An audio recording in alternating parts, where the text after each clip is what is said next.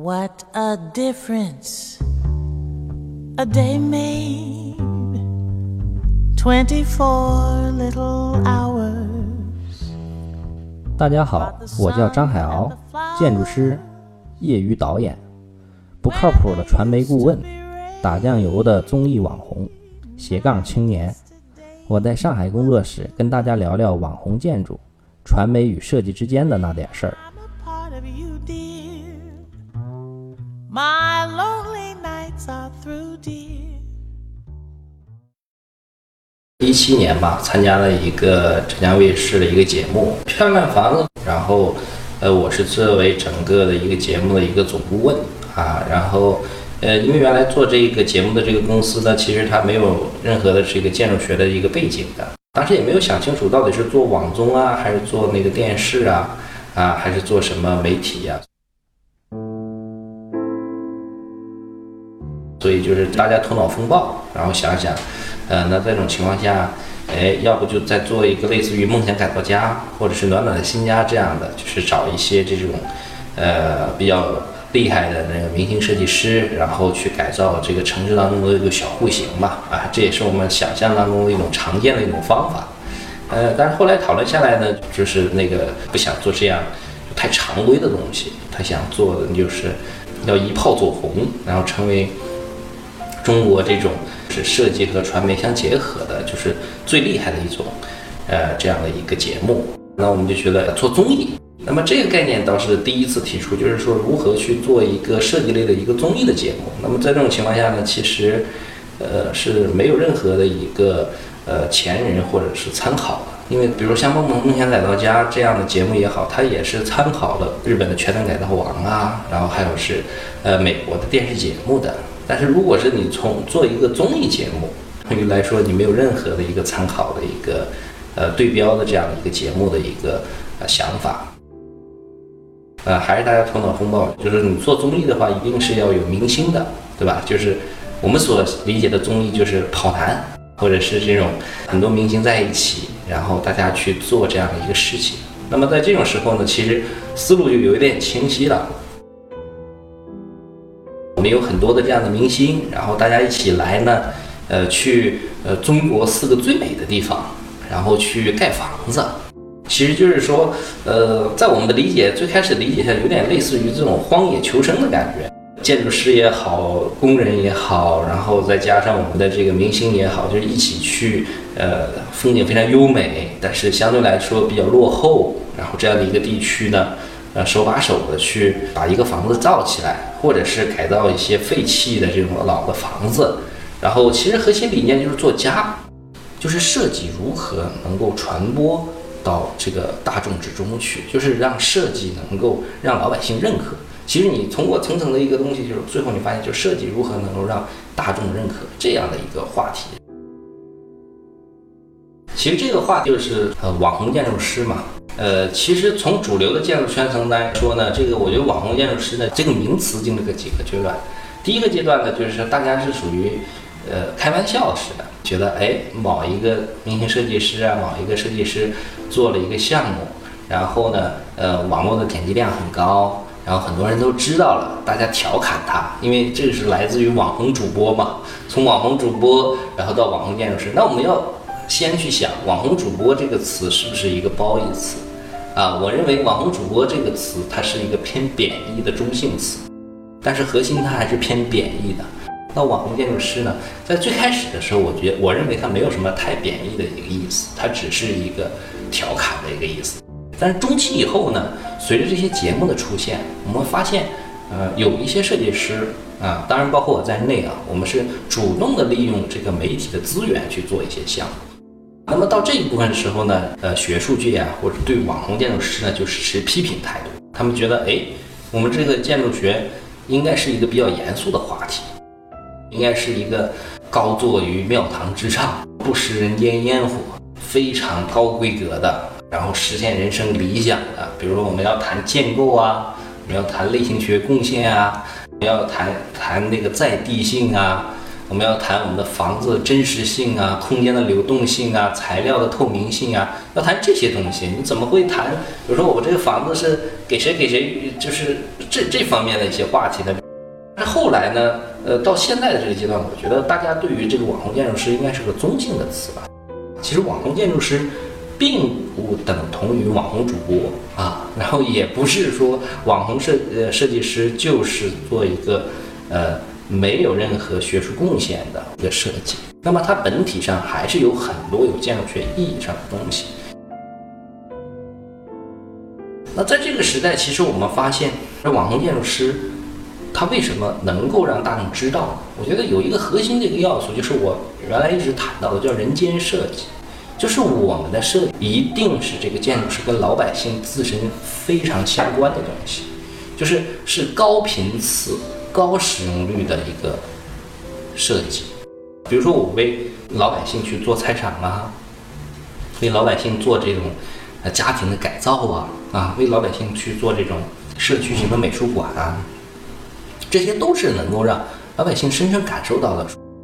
把这种老百姓相关的这个东西做到极致。就是我们建筑师不再是为少数人或者权贵阶层啊，或者开发商啊，或者政府啊这样的人去合作，我们没有中间商，我们直接去为我们服务的人，这个房子使用的人服务。我们就是告别中间商赚赚这个差价，我们直接就是从源头就到源头。那么就是倾听最想使用这个空间的人的声音，然后你做出一个让他惊讶，但是又让他觉得很好的一个东西，这就是情理之中，意料之外。所以我我是一直倡导什么，就是说，呃，我们的学术界或者我们的设计界也好，并不需要就是说对于网红建筑师或者网红建筑师这个现象。就过于的紧张啊！我觉得这个，呃，它肯定是好的。就比如说，呃，我们有这么多节目，比如说有漂亮的房子、梦想搞到家、暖暖新家等等等等，啊，各个电视台几十个节目，一共现在有上千集的这样的一个，呃，网就是和建筑和媒体相关的东西，没有一个节目的一分钟是贬低设计的，所有的都是在赞扬设计。那么我发现，整个这个社会的资本花了这么多钱，媒体花了这么多时间，去在赞扬你这个行业，实际上你这个行业更能够让老百姓知道。那我觉得，这难道对于行业来说不是一个好事吗？行业本来原来就没什么人知道，那你现在通过这样的一个方式和方法，让更多的老百姓去知道你，让其他的行业去尊重你。那这个是一件非常好的事情，你根本找不到任何，比如说哪一集说说，哎，这个设计师就是在电视上说这个设计师不行，这个设计师不会设计，真的没有的，还真的是没有什么行业是能够这样的，其他行业还总归会有点，呃，这个这个就讽刺啊也好啊，贬低也好啊，但这个行业它基本上是属于一个非常正能量的一个行业，因为为什么？因为我们的专业性，这个确实是因为专业性的原因。所以说，我觉得这个我们行业本身不应该去呃对这件事情这么紧张。我觉得完全可以使用一个放松的心态去看待这个事情。网红设计师并不是呃我们所想象的，就是希望他能够一战成名啊，或者是成功的捷径啊。我觉得这个也是不对的啊。网红建筑师应该是一种，呃，它是你沉淀下来是一种方法而已。网红不是目的，网红只是手段而已啊！他不是说我们要做一个事情就是为了网红或者为了成名。我觉得以这样的一个方式去做事情的话，其实你反而走不到那一步的。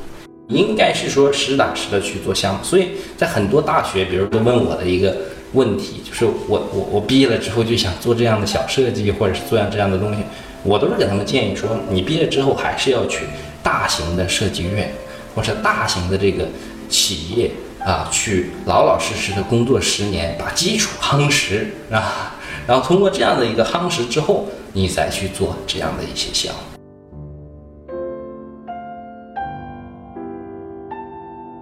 别人管我叫网红建筑师的时候，呃，刚开始的时候我是特别反感的。我因为我也不想当网红建筑师，因为我大小也是个博士，对吧？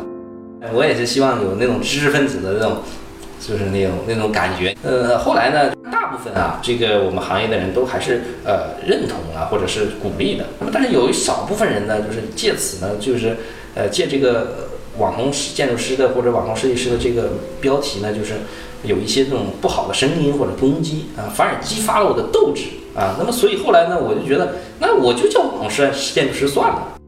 我觉得这个这个不管怎么样，就如果是我行，就是让就是现在就叫我网红建筑师，我觉得也可以。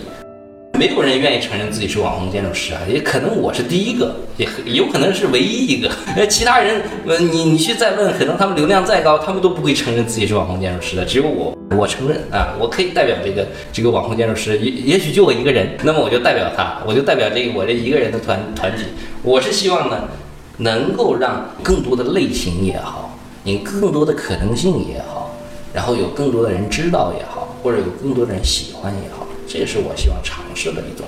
方式和方向。因为我觉得做设计就是包容度，就是很广的一个事。比如说我我还去当导演，呃，拍片子。我觉得我觉得设计师或者建筑师这个行业，呃，是我的本职工作，但我不希望它成为我唯一的工作。对于我个人而言，我觉得可能到我老了之后，我怎么样才能不迷惑呢？就是我干了所有我能干的事儿，之后呢，我就真的就不迷惑了。因为我觉得必须得有人站出来承认这个事情啊，承认这个事情，或者是你不能装个装瞎子看不见，因为这个就是一个趋势嘛，你总归你要有人去跳出来干这个事儿。第二呢，就是我确实是在这方面研究的最最厉害的，或者是最时间最长最久的，而且参与的这个事件是最多的。那么，所以我也觉得我有这个资格来为我们网红建筑师来鸣个不平。就是我所提到的，其实就是核心就是两点：就第一，就是这个世界是多元的，不可能只有一个声音，这是多元的；第二，这个多元是有标准的，就是我虽然是多元，但我不是相对主义。很简单，就是真善美。就是真善美，就是我们做的东西，就是能够让百姓知道的或者喜欢的，就是有温度的设计，就是我所讲的人间设计，让人们能够在你的设计当中看到你体验、感受你的那种情谊、真情所在啊，这就是我觉得，呃，我想尝试的一种东西。